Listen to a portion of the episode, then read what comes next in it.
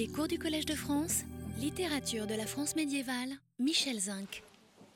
À la fin de notre première séance, à propos de la façon dont la poésie fait entendre la voix des simples au Moyen Âge, nous avons rappelé, mais une fois de plus, je suis toujours les mêmes chemins, euh, le contraste sur lequel le genre lyrique des pastourelles fonde ses effets, le contraste entre le langage de la bergère et celui du séducteur.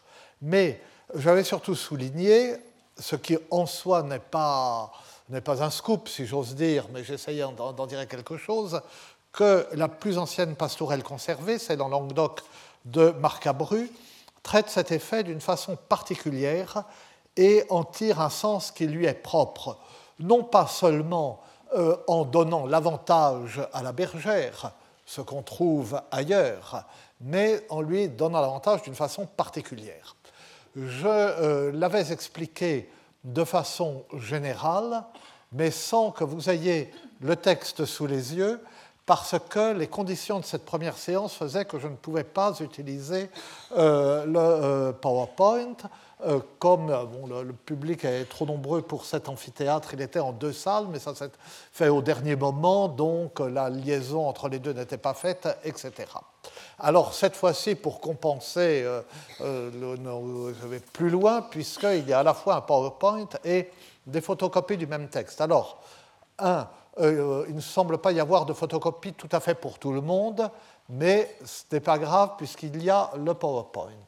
Deux, euh, ceux qui ont une photocopie d'une édition accompagnée d'une traduction française sont, contrairement à ce qu'ils peuvent penser, désavantagés, car c'est une vieille, édition peu fiable et une traduction qui ne l'est pas non plus. Pas celle, même pas celle du docteur de d'ailleurs qui ne vaut pas mieux, c'est celle de euh, Jean Audio dans l'anthologie de la pastourelle au Moyen Âge.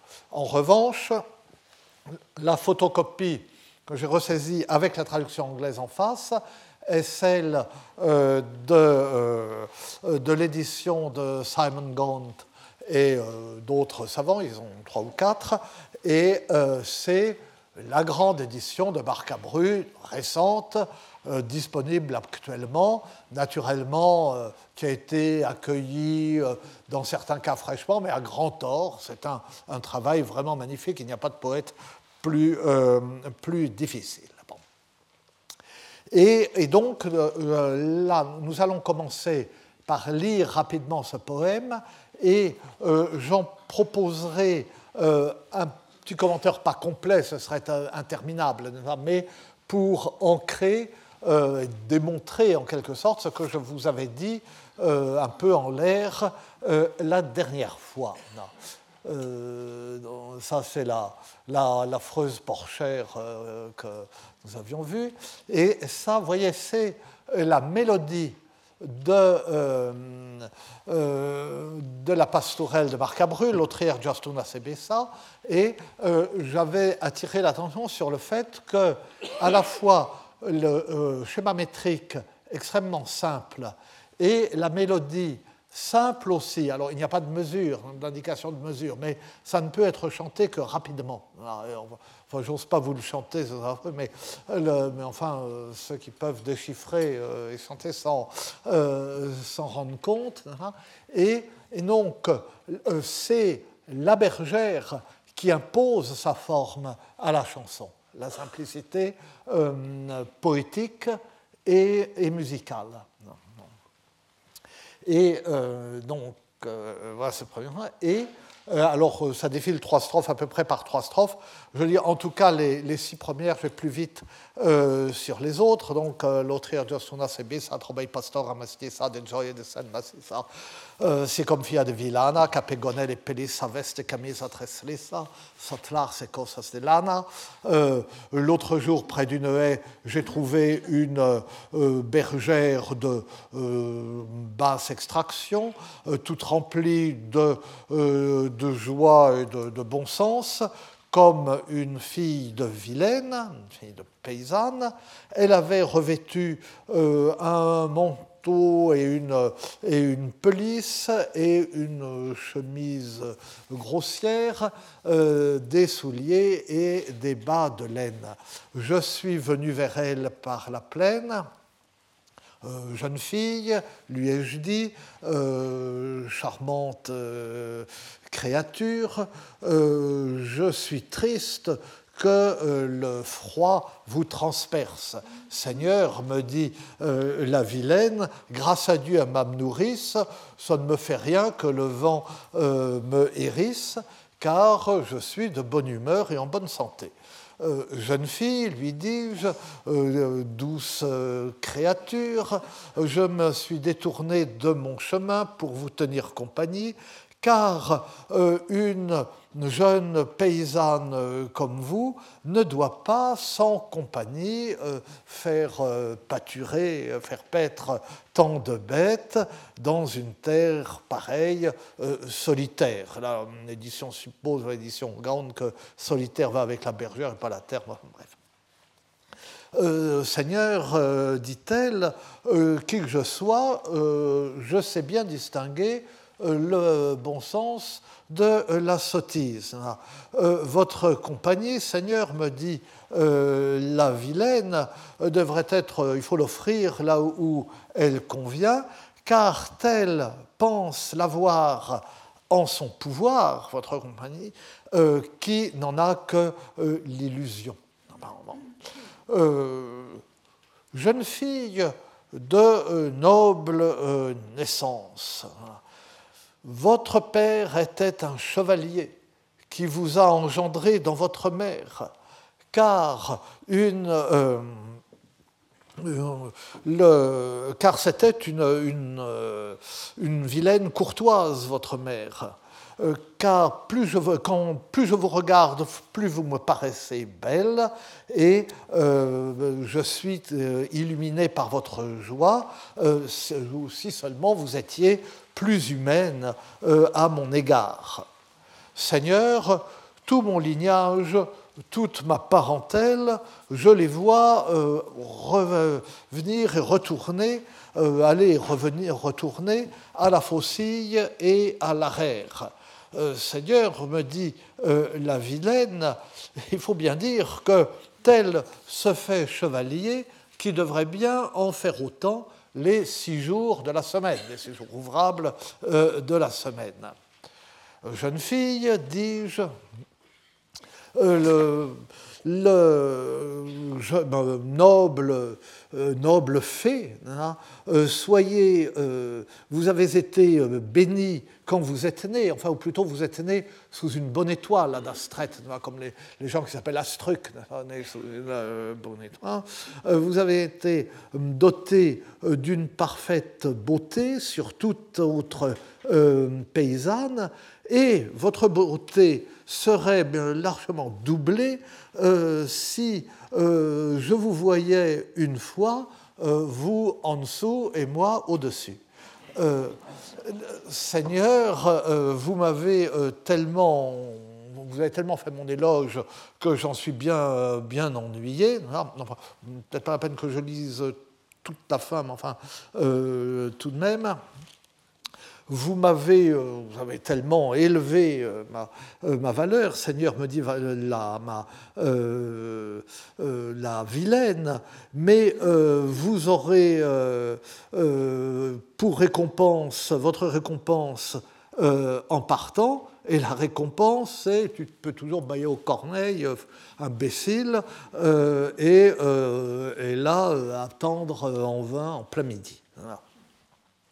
Tout, euh, bergère euh, sauvage, enfin, qui, qui étrangère euh, et qui, a le cœur étranger et sauvage. Le, on peut domestiquer quelqu'un à force par l'usage, par l'habitude, on peut bien domestiquer. Hein, que j'ai bien connu, j'ai bien reconnu, je suis bien aperçu en passant euh, qu'avec une jeune paysanne, une jeune vilaine comme vous, un homme peut trouver une euh, compagnie, euh, noble, avec des, sentiments, des sentiments amoureux, si ils ne se trompent pas l'un l'autre. Elle répond, alors vous voyez, je traduis toujours par Seigneur, mais tantôt c'est Don, Dominus, et tantôt Seigneur. Euh, un homme euh, qui est pressé, homme coitats de folage, homme qui est taraudé par, je ne sais plus comment traduire audio, euh, le, traduit par la folie, madness, mais folage, ce n'est pas ça, nous verrons que ça, enfin, il me semble, ça a une importance dans le, commentaire. Folle, ah ben, ça peut être fou, mais c'est aussi l'imbécile. Elle l'a traité euh, de fou. Mais là, folage, c'est le, le fol amour, c'est le désir insensé. Hein. C'est le désir amoureux qui rend fou. Hein. Alors donc, un homme qui est taraudé par un désir coupable et incontrôlé, jure et euh, promet et offre euh, des garanties. Hein et euh, vous me feriez, euh, vous me prêteriez hommage, Seigneur, dit la, euh, dit la vilaine, hein. mais moi, je ne veux pas, pour un, droit d'entrée modeste, vous livrer mon pucelage, échanger mon, échanger mon pucelage contre le nom de putain. Euh, et euh, euh, jeune fille, toute créature retourne à sa nature. et nous devons nous préparer à former un couple, moi et vous, vilaine, un paysan, à l'abri le long de la pasture, car vous, en, vous, serez plus en sécurité à cet endroit-là pour faire la chose est douce. Euh, Seigneur, oui, mais euh, selon ce qui est euh, juste, le fou cherche sa folie, mais avec toujours ce sens sexuel, peut-on dire. Le courtois cherche une aventure courtoise et le vilain cherche la vilaine. Et le, quand la mesure euh, n'est pas observée, euh, il ne peut pas y avoir de, sagesse, c'est ce qu'on disait euh, autrefois. Et, alors les deux, les tornadas, je n'ai jamais vu quelqu'un de plus trompeur que votre apparence. et Seigneur, alors les trois derniers vers sont euh, ambigu, enfin il y a des explications diverses ont été proposées. Euh, la, la, chouette euh, vous le promet, telle reste en admiration devant la peinture, alors qu'un autre espère la récompense. Donc oui, moi j'aurais pu vous faire défiler le tout. Vous voyez, je promets, je ne tiens pas. Je suis, enfin, ne veux pas dire que je suis comme le chevalier euh, se prépare à être, mais dans, dans ce contexte innocent, je n'ai pas fait défiler le texte comme j'aurais dû. Et, euh, donc, euh, sans m'attarder à commenter ce long poème, je livre tout de même quelques brèves remarques au passage, et vous allez voir que nous allons rejoindre le commentaire que je faisais de façon trop générale euh, la dernière fois. Si on revient donc au début, les quatre premières strophes sont dans le ton qui deviendra, puisque celle-ci est la plus ancienne que nous connaissons, qui deviendra fréquente dans les pastourelles. Donc le contraste entre les attentions mielleuses du chevalier séducteur et le bon sens rustique de la bergère qui les repousse, d'abord en démentant une par une les suppositions de fragilité et de délicatesse que fait le séducteur à son sujet, puis dans la quatrième strophe, vous avez là, en donnant la vraie raison de sa méfiance, mais sans encore la fonder en théorie, comme elle le fera plus loin. C'est intéressant, c'est sa théorie. Là, elle dit simplement que la compagnie que lui offre le séducteur n'est pas une protection parce qu'elle serait dans l'erreur si elle pensait pouvoir la conserver, alors qu'il ne songe qu'à la séduire et euh, à l'abandonner. Ah, euh, le, jeune homme qui dit Je ne vais pas vous laisser rentrer toute seule, je vais vous accompagner, est naturellement autant un danger qu'une protection. Mais euh, à partir de la cinquième strophe, vous voyez que Marc Abru va au-delà de ce contraste et de cet argument. Et il prête à la bergère une pensée qui est fondamentalement la sienne, une pensée qui court à travers toute son œuvre, qui est une œuvre extrêmement abondante. Le chevalier est grossier et méprisant en jugeant impossible qu'une vilaine puisse avoir les qualités que possède la bergère et en feignant de croire qu'une jeune fille aussi jolie et aussi fine n'est pas une vraie vilaine. Et euh, elle ne peut être que de noble naissance et en lui supposant un père chevalier et donc une mère qui s'est mal conduite. ça, ça va être également.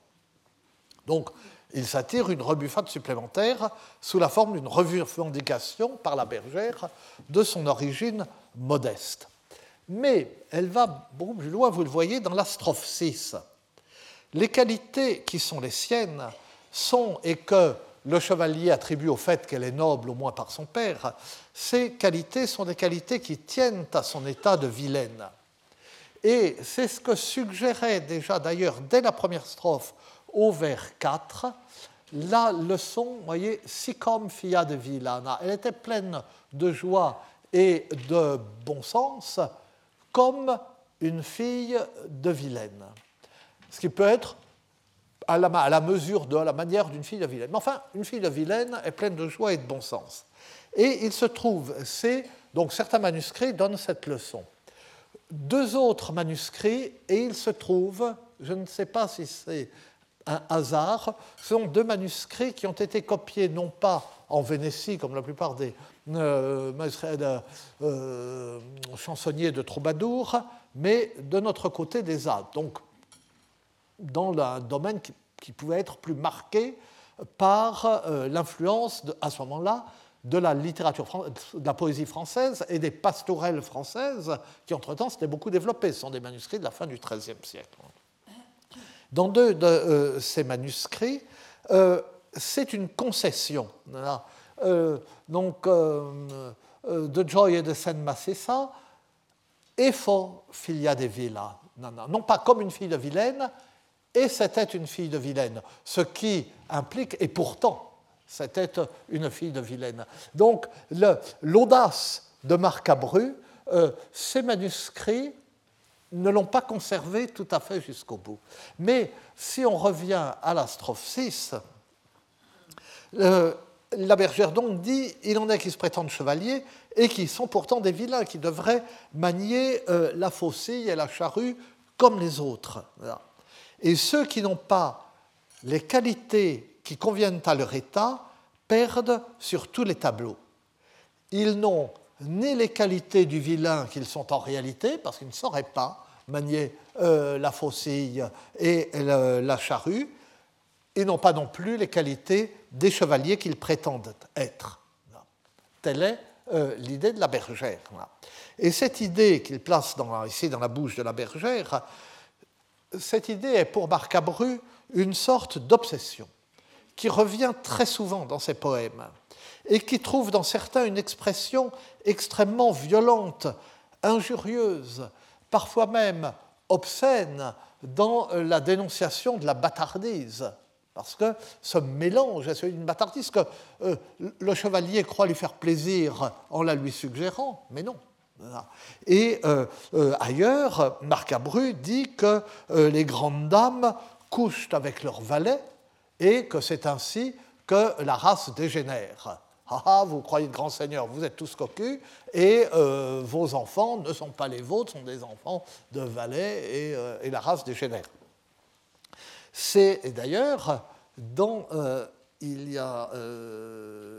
Dans, attendez, là, je le vois petit, je retourne sur mon papier à la strophe 12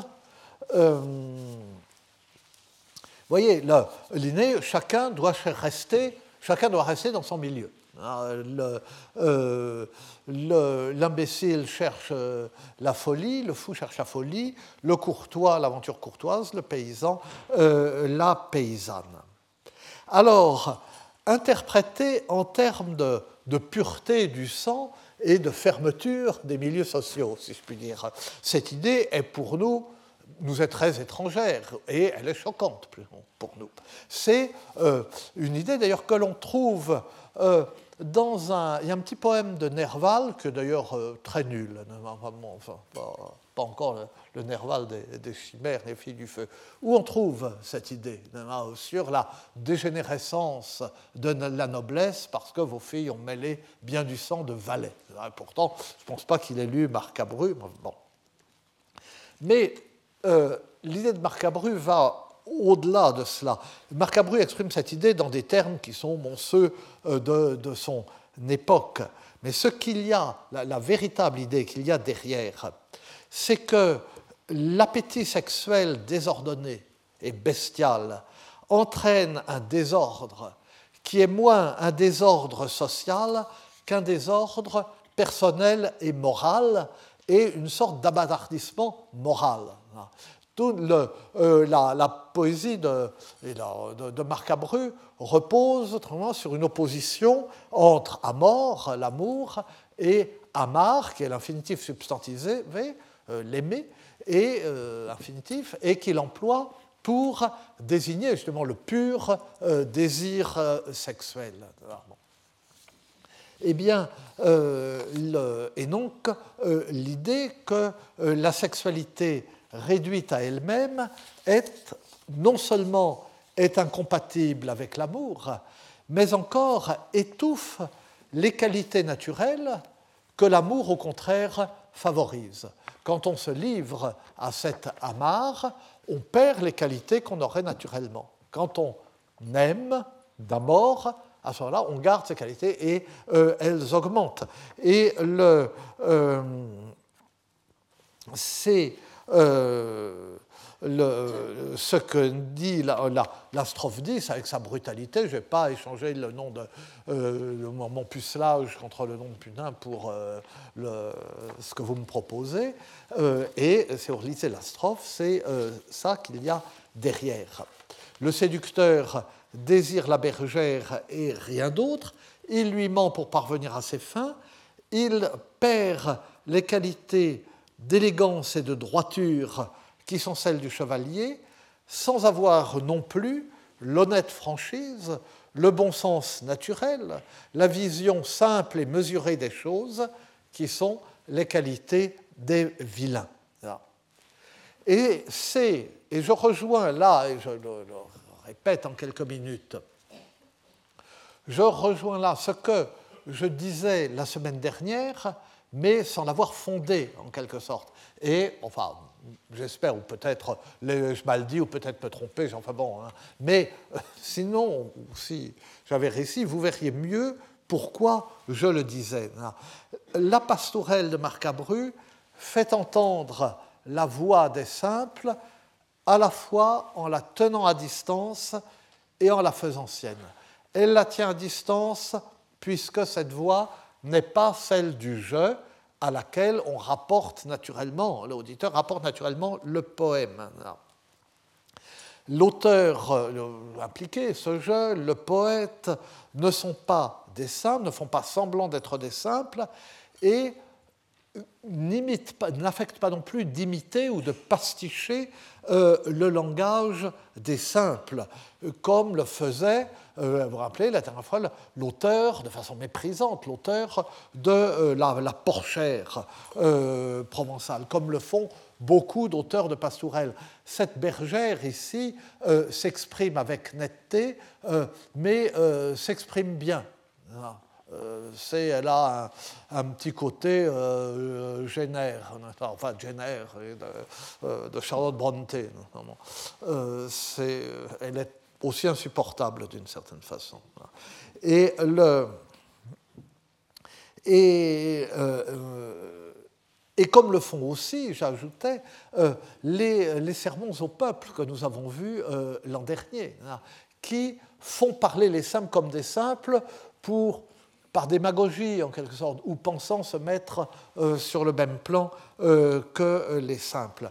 Marc Abru n'utilise pas ce procédé. vous, vous l'avez vu en lisant le poème.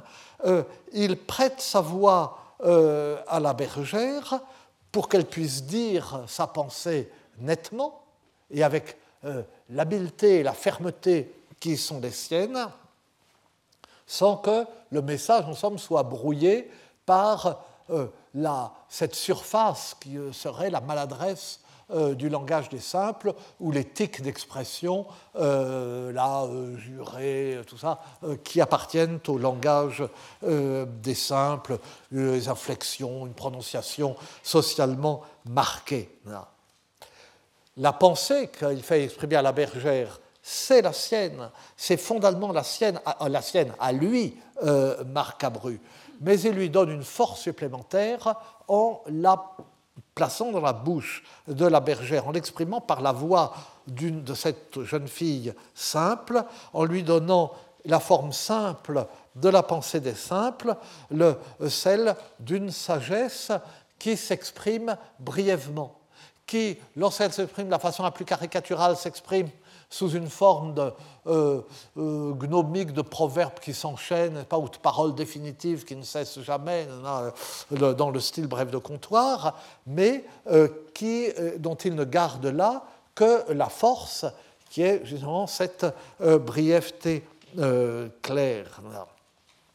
Et, et il met en, en, valeur donc le personnage de la bergère, il le prend au sérieux, et il signale euh, que si la voix qu'il fait entendre dans la chanson n'est pas celle de la bergère, telle qu'elle, elle ne serait pas écoutée, la bergère, ce n'est pas non plus sa propre voix à lui. Il lui fait euh, euh, ce que la bergère a à dire, il le dit pour elle, parce que ce qu'elle a à dire, c'est ce qu'il pense profondément. Et c'est là, la dernière fois, j'ai fait une, petite digression, enfin non, dont je ne rougis pas, pour comparer euh, cette façon dont Marc Abru fait parler la bergère, euh, la, comparer à la façon dont la bergère s'exprime dans les autres elle et la façon dont on fait s'exprimer les simples généralement dans cette littérature. Je comparais à la façon dont on fait s'exprimer les noirs dans la littérature américaine et j'observais que traditionnellement, euh, même chez les auteurs très favorables, hein, chez, euh, chez Mark Twain, euh, chez Faulkner, on transcrit phonétiquement leur prononciation. Alors pour nous, déjà, ça devient très difficile, mais, mais en plus, on est arrêté par cette façon, par cette prononciation, par cette façon de s'exprimer, et on considère le message, même ce qui est dit avec une forme de condescendance, alors que même si cette condescendance est sympathique. Alors que d'autres auteurs, je citais euh, Carson McCullers dans euh, le, cœur est un chasseur solitaire, mais, euh, partout, ou, Erskine Caldwell, qui met volontiers en scène des Noirs évolués dont les maîtres blancs grossiers refusent, non seulement refusent de reconnaître l'évolution, mais enfin l'éducation, euh, mais euh, ils leur font payer très cher, fois jusqu'à la mort. Et alors, chez ces auteurs, il n'y a pas de transcription phonétique de l'accent des Noirs, mais euh, on conserve la, non-grammaticalité de leur façon de s'exprimer, quand elle existe.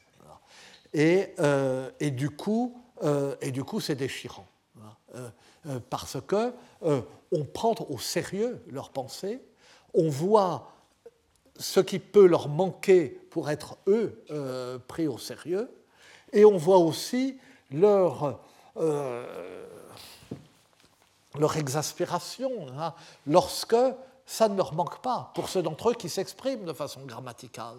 Par exemple, le, vieux médecin de euh, The Heart is a Lonely Hunter de, Carson McCullers, qui, euh, le, père de, la, euh, jeune femme noire, euh, la, euh, confidente de Mike.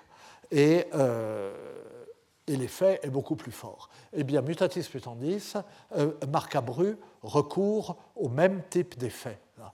Euh, il, euh, il, prend au sérieux le personnage simple qu'il fait parler et il comprend la façon dont il faut le faire parler pour que cette bergère garde ses caractères de simple et en même temps que le message ne soit pas brouillé par une superficialité euh, dans l'expression, comme l'est un accent ou, ça, ou comme euh, même, euh, même en, France, un, un, accent, un accent méridional ou un accent alsacien trop prononcé peuvent brouiller le message de ce qu'on a à dire. Et alors, je reviens une dernière fois euh, à Marc Abru, donc, qui prête sa voix à la simple bergère pour lui emprunter sa pensée. Marc Abru est, euh, nous le voyons, un poète qui ne s'identifie pas nécessairement à la voix qui est supposée être celle du poète, celle du jeu de la chanson, celle que le lecteur ou l'auditeur rapporte naturellement au poète ou rapporte à la personne qui l'entend chanter la chanson. Et si on relisait dans cette perspective, en ayant à l'esprit que c'est un poète qui ne s'identifie pas nécessairement euh, à la voix qui est supposée être celle du poète dans la chanson, si on relisait dans cette perspective son œuvre abondante et souvent très obscure, eh bien, on trouverait peut-être là une solution de certaines difficultés. Et, mais pourquoi? Pourquoi cette distance prise à l'égard de la voix du poète? Pourquoi s'approprier ici euh, la voix du simple ou de la simple? Pourquoi parler par cette voix contre lui-même? Parce que marcabru, marcabru, donc ça veut dire marche brun. Marche brun, comme euh, Léon Blois n'avait probablement pas qu'il ait connu Marc Abru, mais enfin il est tout de même frappant qu'il y a un personnage qui s'appelle Marche Noire. Eh bien, euh, que c'est un auteur aussi tourmenté que Marc Abru, aussi tourmenté pour des raisons religieuses, mais aussi marginales à l'égard de ça comme à l'égard de tout le reste, que l'était visiblement Marc Abru, soit tombé euh, sur le même nom, Marche Noire. Eh bien, ce Marche Brun, ce Marchebrun qui marche, qui cherche son chemin dans l'obscurité, dans le sombre, dans le brun du crépuscule ou le brun de l'automne, pas Parce que cet euh, adjectif brun et ce verbe brunir, brunésir, brunir, euh, en Languedoc, euh, nous ne l'employons plus dans ce sens, mais c'est le vocabulaire habituel pour dire l'assombrissement du jour ou l'assombrissement du temps automnal. Hein. Euh, quand veille le temps brunésir, quand je vois le temps brunir, devenir sombre, c'est une formule fréquente chez les troubadours, c'est un incipit de chanson. Eh bien, ce marche-brun cherche constamment le, la voie, le chemin, la voie VOIE et la voie, euh, la voie VOX de euh, l'amour et de l'amour divin dans l'appel de la passion amoureuse faite de désir et d'élan charnel. Cette, euh, cette, distorsion qui est oubliée souvent, latente souvent, explicite plus tard, à la fin du, siècle, du XIIe siècle et au XIIIe siècle, euh, chez les troubadours. Cette contradiction, cette union difficile, c'est quelque chose qui emplit, euh, euh, qui emplit son œuvre.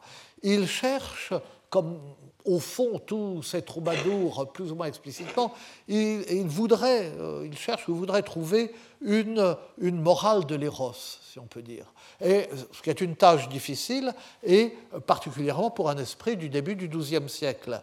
D'où peut-être son ton violent, ses invectives, la crudité obscène de euh, ces propos de moralistes, les obscurités euh, nées de ces contradictions. Mais la simplicité de la simple pastourelle ou de la simple pastoure, de la pastourelle, offre d'elle-même une solution simple en elle-même et qui est en même temps une solution déroutante. La voix qui refuse la bassesse d'un amour purement charnel, d'un amour qui est seulement la folie de ce désir irrésistible, mais qui ensuite ne sera plus rien euh, dès qu'il sera assouvi, qui n'existera plus, eh bien, la voix qui refuse euh, cela, c'est celle de la simple bergère. La simple bergère, parce que euh, Dieu parle à la simplicité du cœur et par la voix des simples. Et le poète est du côté de cette voix. Mais il est le poète, c'est lui l'auteur du poème, c'est lui qui connaît les règles du poème qu'on appelle pastourelle et qui s'y soumet, parce que c'est la première que nous avons conservée, mais enfin il est peu probable qu'il ait inventé le genre de toute pièce et que ce soit à partir de ce poème euh, si particulier que le genre se soit euh, répandu. Celui qui sait que les chansons des poètes, indépendamment même des pastourelles, que les chansons des poètes célèbrent cet amour qu'ils condamnent, ou cet amour qui ne condamne pas, mais le célèbre jusque dans ces manifestations euh, qu'il condamne. Il laisse donc parler ce poète qui dit je et qui pourtant n'est pas lui, ou qui est celui qu'il ne voudrait pas être. Et de toutes ses forces, il prête en même temps sa voix à la simple bergère et il demande qu'on l'écoute, elle, plutôt que lui.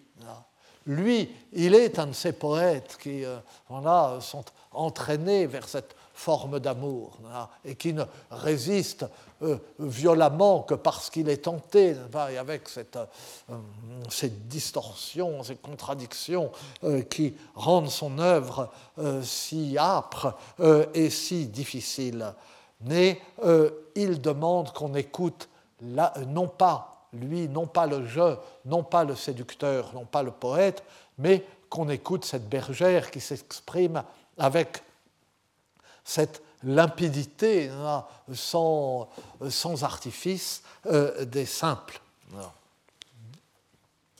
Et euh, il utilise les possibilités qu'offre le poème dialogué, qui est une pastourelle, cette poésie à la fois lyrique et dramatique, mais il l'utilise à front renversé, non pour faire entendre la voix des simples contrastant avec celle du poète et des auditeurs auxquels s'adresse le poète, mais pour se faire entendre lui par la voix des simples, qui est ici la voix de la vérité. Donc, voilà, euh, je suis euh, probablement euh, attardé trop longtemps sur un poème trop connu, mais enfin, c'est, comme toute l'œuvre de Marc Abreu, c'est vraiment une pièce intéressante. Et à travers ce, poème et à travers les quelques mots que je disais la dernière fois, j'ai rappelé les deux formes essentielles sous lesquelles la littérature fait parler les simples en reproduisant euh, leur langage et en mettant en évidence le contraste entre le langage et celui des personnes éduquées, à l'aise dans le monde des lettres où les simples ne peuvent être introduits que par leur truchement. Mais il existe aussi dans la confrontation des, des lettres et des simples, si je puis dire, une situation plus complexe, plus difficilement saisissable, mais qui en fait caractérise un très grand nombre de textes et en fait l'essentiel de la littérature, soit religieuse ou en bordure de la littérature religieuse ou la littérature de spiritualité en langue vulgaire.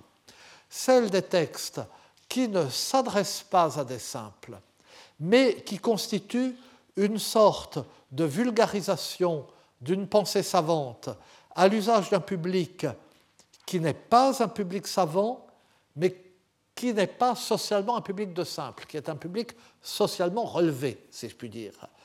Une littérature qui met à la portée de son public euh, se met à la portée de son public, et une littérature qui, dans certains cas, demande à ce public intermédiaire d'être son relais auprès des vrais simples. Ces situations, ces catégories on les rencontre avec toutes sortes de nuances et toutes sortes de situations extrêmement diverses selon la nature du texte, selon qu'il a été écrit directement en langue vulgaire ou, que c'est une traduction, selon les voies par lesquelles euh, il a été transmis, hein, euh, le type de manuscrit, etc.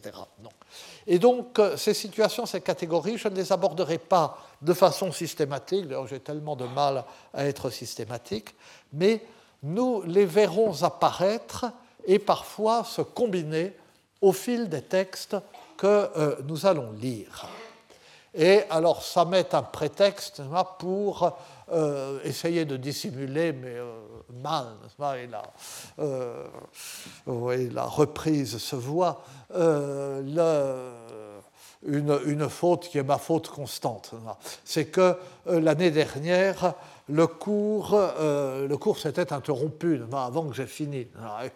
cette année, comme c'est la dernière, il faudra bien finir, que ce soit fini ou non. Mais enfin, bon, Donc, le cours s'était terminé sur l'examen d'un document particulièrement intéressant et pratiquement unique euh, en son genre. Et euh, un document, enfin, que je n'ai pas trouvé tout seul, mais je peux dire, alors là, sans peut-être avec fatuité, mais sans mentir, que je l'ai fait connaître. C'est un sermon français prêché vers 1280, sans doute par un dominicain, et probablement répété, qu'il a probablement répété dans de nombreuses, sinon dans toutes les paroisses du diocèse, dans le cadre d'une mission pour l'œuvre de la cathédrale d'Amiens. Et donc, il prêche, il y a ensuite une quête pour l'œuvre de la cathédrale, et euh, euh, cette quête, de même le simple fait euh, d'assister au sermon, et le jour est férié pour l'occasion, et de donner à si on donne à la quête, ça vaut des indulgences. Ce texte a été très soigneusement recopié d'une écriture très lisible, sans abréviation, euh, et avec des rubriques, donc euh, des, sous-titres à l'encre rouge, mais probablement ajoutés pour la copie, enfin on ne sait pas trop. Euh, mais il est donc il est soigneusement recopié, mais sur un petit cahier de feuilles volantes. Donc c'était vraiment pour l'usage. Et l'an dernier, nous, avions, nous en avions, enfin j'en avais lu quelques passages, j'en avais parlé assez longuement, et euh, nous nous étions en particulier intéressés au ton à la fois familier et menaçant euh, du prédicateur, euh, tant sur la question de la confession et de la pénitence, qui est son thème essentiel, que sur la générosité qu'il attend des fidèles à l'égard de l'œuvre de la cathédrale. Et nous avions vu que ce prédicateur est, un démagogue mais habile comme démagogue et pas totalement dénué de scrupules. C'est-à-dire que euh, sur la question euh, de la confession et de la pénitence, il donne, euh, il s'en tient à une bonne théologie, il ne va pas au-delà de ce qu'est l'enseignement de l'Église sur la question, qui s'est formé qui est fixé à son époque depuis euh, quelques décennies. Enfin, c'est pas, pas si, si vieux que ça. Hein.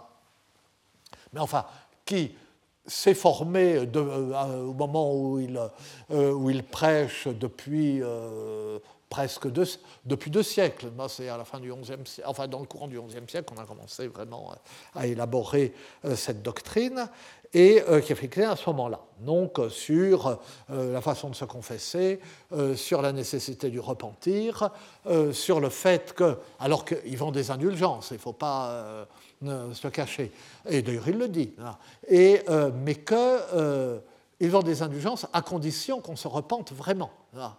Il ne fait pas semblant de dire qu'il suffit de payer euh, pour que ça marche. Donc c'est en ce sens que je dis qu'il a tout de même un minimum de scrupules. Mais avec cela, euh, il, euh, il, doit le poisson, d'ailleurs nous allons le voir dans un instant, et il utilise à la fois la séduction et la menace, la carotte et le bâton. il limite par démagogie la façon de parler des simples, hein, euh, où il les, fait parler de façon à la fois à montrer sa sympathie pour eux, mais en, les ridiculisant. Et puis ensuite, il reprend la parole du haut de son autorité, il cite du latin, il intervient, enfin, comme a fait un, euh, un prédicateur. Et nous avions relevé, enfin, enfin un prédicateur, euh, nous avions relevé les interjections, les répétitions, les effets d'accumulation, euh, le mélange d'intimidation et de connivence, euh, les paralogismes, enfin, euh, et, tout cela qui est fait vraiment de main de maître. C'était loin d'être un imbécile. Mais nous n'en avions pas entièrement fini avec ce sermon, donc par ma faute, parce que je maîtrise toujours mal le temps. Mais, Félix Culpa, euh, j'avais laissé de côté un point qui nous place tout naturellement dans la perspective qui est la nôtre cette année. Donc, ce sermon, encore une fois, porte sur la pénitence et la rémission des péchés, euh, à propos desquels il rappelle la saine doctrine, mais avec pour visée finale, au terme d'une argumentation euh, tumultueuse, sinueuse, qui perd volontairement l'auditeur, mais qui sait parfaitement où elle va, euh, c'est de faire une quête assortie d'octroi d'indulgence. D'ailleurs, le mot d'indulgence n'est pas prononcé, n'existe pas à l'époque. Le prédicateur parle de pardon. Bref, c'est une vente d'indulgence et probablement l'une des plus anciennes attestations de cette pratique, une pratique qui pourtant, à l'évidence, était déjà contesté euh, à l'époque. Entendez bien cette parole, légèrement parlerai à vous. Ah, écoutez bien, euh, comprenez bien ce que je veux dire. Je vais vous parler de façon simple, vous allez comprendre. Bah, vous allez comprendre. Je vous dis loyalement, pardonnez à ton pardon et par pardon à ton Dieu. Donc, on obtient le pardon, l'indulgence en donnant, c'est-à-dire en donnant à la quête, mais en donnant, comme le verbe est employé absolument, ça va être donner, c'est la charité chrétienne, mais à la fin, il viendra effectivement au point précis sur lequel il faut donner. Euh, pardonner, alors donc avec un jeu de mots aussi, comme la littérature de ce temps les aime tant, pardonner on pardon, et par pardon à on Dieu. Pardonner, pardonner, enfin bon. Or, il n'y a aucun kétis. Donc, euh, on est en Picardie, hein, donc chétis, chétif, misérable. Hein. Euh, or, il n'y a aucun kétis qui dise, qui par les yeux bieux.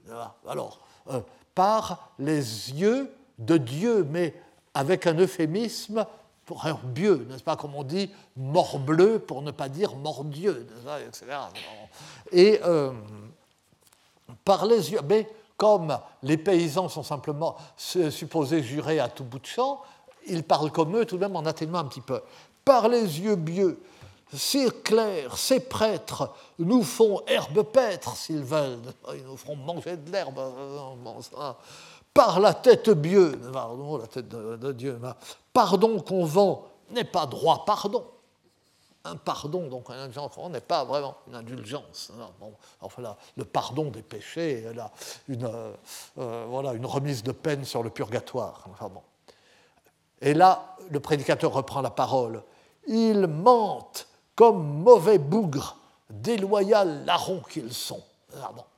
Et euh, alors, ils mentent, mauvais bougres, bougre, donc vous savez, les bulgares, et ça, et ça désigne les hérétiques. Parce que, euh, bon, donc l'accusation est forte. Ils montrent comme mauvais bougres, déloyaux larrons qu'ils sont, car, que, car vous savez, nous trouvons que quand notre Seigneur Dieu allait par terre, il allait par terre, enfin marchait sur la terre. L'expression est très courante dans les euh, sermons. Nous trouvons dans l'évangile d'aujourd'hui que quand notre Seigneur allait corporellement en terre, hein, il dit à ses disciples, que quand notre Seigneur Dieu allait par terre, il trouva mon Seigneur Saint-Pierre et mon Seigneur Saint-André, frères étaient et pêcheurs de poissons. Alors, vous voyez le procédé. Le prédicateur commence par déconsidérer ces contradicteurs supposés en les faisant parler précisément comme des simples, mais dans le mauvais sens du terme, des simples incultes, grossiers, qui jurent par le nom de Dieu, malgré l'euphémisme du Dieu qu'ils substituent euh, à Dieu. Et après cela, après les avoir ridiculisés probablement, qu'il parlait, qu'il prend leur accent pour dire ça. Après les avoir ridiculisés, suite un enfumage qui tient lieu de réponse à l'objection. Ah, alors, je m'arrête à Ils étaient frères et pêcheurs de poissons, mais ça continue pendant deux pages, comme ça. Euh, rappel de la vocation des apôtres, énumération et description des horribles martyrs endurés par eux et par les saints. Il me semble que nous avions cité ce passage euh, l'an dernier. Euh, il, a été, crucifié la tête en bas, il a été écorché, et Saint Agathe, on lui a coupé les seins, et Machinette, on lui a fait ceci, etc. Bon. Donc, euh, énumération et description complaisante des martyrs épouvantables endurés par euh, les apôtres et par les saints, rappel de la sévérité de la règle et de l'ascétisme de la vie monastique, jamais mangé de viande, jamais bon, euh, se relever la nuit, etc. Bon. Et tout cela pour conclure qu'à côté de cela, acheter des pardons au prix où ils sont offerts aujourd'hui, c'est vraiment une opération euh, intéressante. Au lieu de se faire écorcher vif, euh, euh, écorcher vif comme Saint-Barthélemy ou se faire couper les seins comme Saint-Agathe, vous donnez de l'argent, ça revient au même. Ou au lieu de passer une vie entière dans un couvent euh, en étant privé de beaucoup, beaucoup de bonnes choses. C'est vraiment une opération intéressante. Mais il n'a toujours pas répondu à l'objection un pardon qu'on vend n'est pas un vrai pardon. Il dit simplement que c'est intéressant. Donc, il le dit si longuement qu'au bout, on a oublié l'objection du début, qu'il a réfuté d'un mot. Voilà, bon. Et euh, c'est euh, comme enfin, un, débat d'homme politique. Permettez-moi, avant de répondre à votre question, et du coup, ça évite de répondre à la question.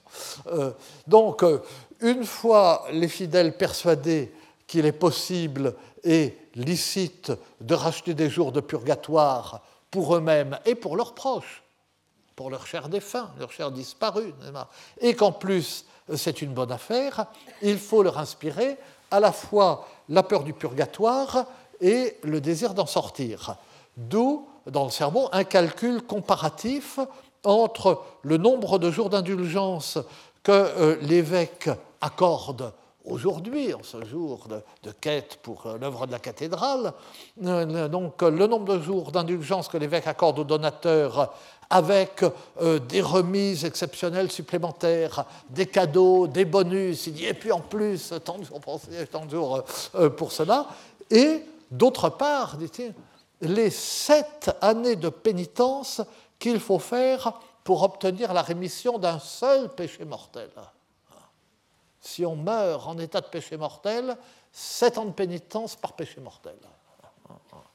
Alors, certes, dit-il, parce qu'il voit bien qu'il a de la concurrence, évidemment, les prêtres donnent des pénitences légères pour ne pas dégoûter les fidèles. Pauvres, si on vous donnait les pénitences que vous méritez, ce ne serait pas possible. Et certes, dit-il, parce que quand même, euh, il connaît sa théologie, si on meurt euh, en cours de pénitence, on est sûr de ne pas aller en enfer. Mais on va au purgatoire. Et le feu de purgatoire n'est pas agréable à supporter. D'où l'idée et l'intérêt d'acheter des indulgences. Et le prédicateur dit alors ceci, et euh, nous allons lire la citation, mais cette citation nous relance sur le point qui va nous intéresser. Belle douce gens, c'est comme ça qu'il s'adresse, euh, euh, il ne dit pas cher frère, il dit belle douce gens, c'est comme ça qu'on faisait à l'époque. Belle douce gens, si Maït la mère Dieu, que la mère de, Dieu me vienne en aide, que les prêtres ne vous carchent qu'un peu de pénitence entre vous. Les prêtres ne vous chargent que d'un peu de pénitence entre vous. Car s'ils vous chargeaient selon vos méfaits, ils vous épouvanteraient, ils vous épouvanteraient au point que vous laisseriez tout tomber. Mais euh, il est nécessaire que vous fassiez une pénitence. C'est pourquoi il ne vous donne pas trop de pénitence, à ce moment vous laisseriez tout tomber, et vous iriez en enfer.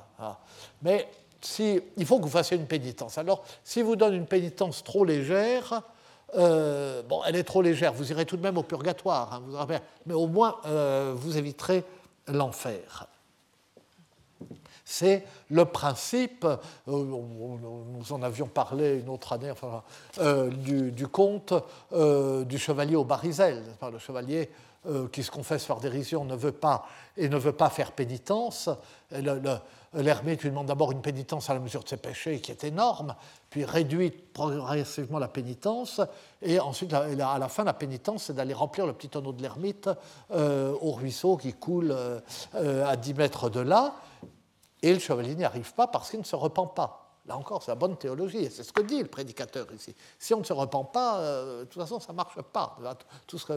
L'hypothèse, c'est qu'on se repent. Hein, et, euh, donc, euh, il, il, parcourt le monde pendant des années, bah, hirsute, dépnaillé, il s'entête sans pouvoir remplir le tonneau. il s'arrête chaque fois qu'il y a une mare, une rivière, n'importe quoi. Et à la fin, il se repent et il verse une larme de pénitence qui tombe dans le tonneau et le tonneau déborde, ça pas. Et donc, euh, euh, derrière ce que dit ce prédicateur de cette façon tellement grossière, de façon tellement choquante, il, euh, il, bon, il, faut que vous fassiez une pénitence. Car sachez que quiconque est pris en pénitence et en se confesser, et il est en vraie repentance, c'est-à-dire le repentir. Donc, il est repentant, dans, il s'est confessé et il fait une pénitence même euh, très modeste. Eh bien, euh, mais il faut ces trois conditions. Celui-là, il euh, ne peut être damné, mais il ne peut être damné tant qu'il n'est pas allé au bout de sa pénitence dans le feu du purgatoire. Il ne peut être damné, il va faire sa pénitence dans le feu du purgatoire. Et une fois que l'âme entre dans le feu du purgatoire, elle sait bien qu'elle ne peut pas manquer à la gloire du paradis. Donc on va au purgatoire, c'est extrêmement douloureux le feu du purgatoire, donc si on l'abrège euh, en achetant les pardons qu'offre généreusement l'évêque avec en plus euh, un bonus, c'est bien, euh, c'est mieux, mais quand on est en purgatoire, on sait qu'on ira au, paradis. Au nom de Dieu, donc l'âme peut bien dire une chanson que j'ai souvent entendue chanter, Bonne est la douleur, la douleur dont j'attends douceur, et, et cela c'est jouer, et consolation et joie. Et ce qui m'intéresse ici, et ce dont nous parlerons la prochaine fois, c'est cette chanson qui est une chanson d'amour, qui était une chanson à la mode de son temps. Il utilise une ficelle de plus, une chanson que son public connaît, et il euh, lui fait dire autre chose que ce qu'elle dit, elle lui donne un sens différent. Et vous voyez donc, euh, j'ai erré partout, je suis revenu à ce sermon d'Amiens, j'aurais dû terminer la dernière fois, etc. Enfin, l'année dernière. Mais à partir de cette chanson, nous abordons quelque chose d'un peu nouveau par rapport à ce que nous disions. Il faut quand même que j'essaye de me faire mousser comme le prédicateur, et c'est euh, ce que nous verrons la semaine prochaine. Je vous remercie.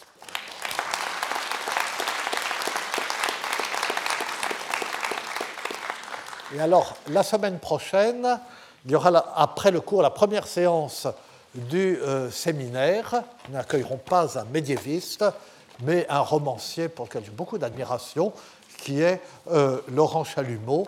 Euh, si vous n'avez pas lu Kif, lisez Kif si vous n'en enfin, ça ne vous choque pas. Retrouvez tous les contenus du Collège de France sur www.colège-2-france.fr.